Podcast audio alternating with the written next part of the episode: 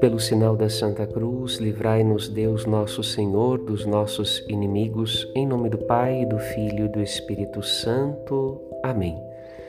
No caminho da palavra de Deus, nesta quinta-feira, meditamos como de fato as aparências enganam.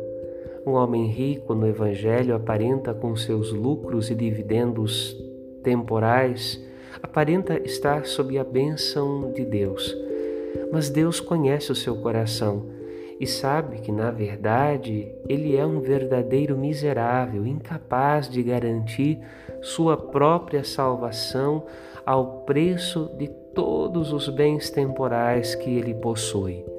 Outro, porém, é Lázaro, pobre e doente.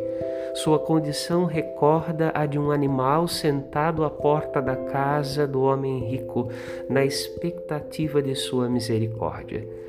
Pobre homem rico, não sabia que o único bem que atrai a benevolência divina é a caridade para com os pequeninos.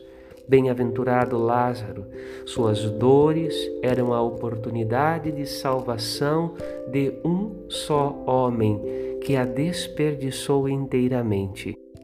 Bem-aventurado Jesus, na cruz, por suas chagas, somos curados.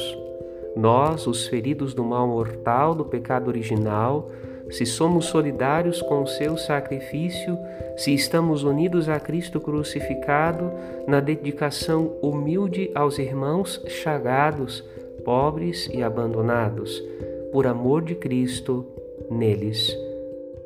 Que a paz de Cristo habite o seu coração. Padre Rodolfo.